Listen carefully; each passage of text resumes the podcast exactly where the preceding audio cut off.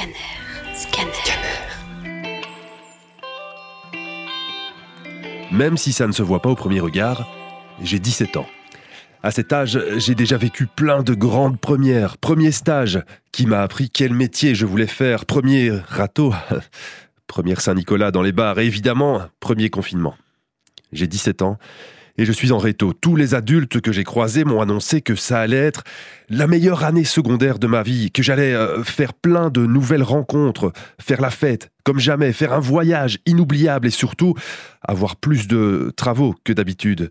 Malgré cette promesse de, travail conséquent, j'avais hâte d'être en sixième me déguiser pour fêter les 100 derniers jours de l'école, recevoir mon diplôme sous l'œil ému de ma mère, euh, se féliciter de tout le chemin parcouru pendant six ans, célébrer la fin de l'année avec, mes amis, euh, dire au revoir à tous mes camarades avec qui on a vécu pendant, un an ou plus. Euh, tous ces événements qui auraient dû me marquer pendant longtemps sont remplacés par, euh, par un confinement de plus de deux mois et du travail à la maison sans pouvoir voir ses amis.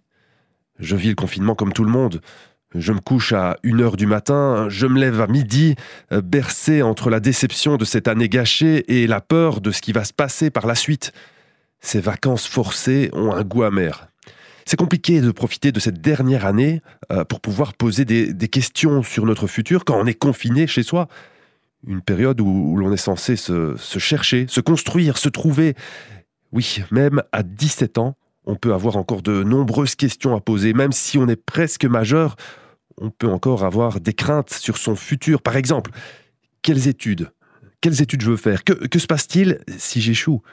Et d'autres questions comme ça. D'autres choses me manquent. Les choses du monde extérieur, le lundi midi, au point chaud, avec les copains, euh, retrouver ses amis le matin à l'école, le cours de guitare du mercredi soir à la maison des jeunes, les sorties culturelles du cours de français et tant d'autres choses encore. Heureusement, je sais que je pourrai refaire toutes ces activités après ce confinement. On est un peu comme les lutins. On fait de notre mieux. Il est évident que je ne rejette la faute sur personne. On fait tous de notre mieux pour que la situation s'améliore à notre échelle. Je parlais simplement de ma dernière année secondaire, j'espère la dernière. On est plusieurs rétos à vivre cette situation. J'espère que cela va s'améliorer. Allez, courage à tout le monde.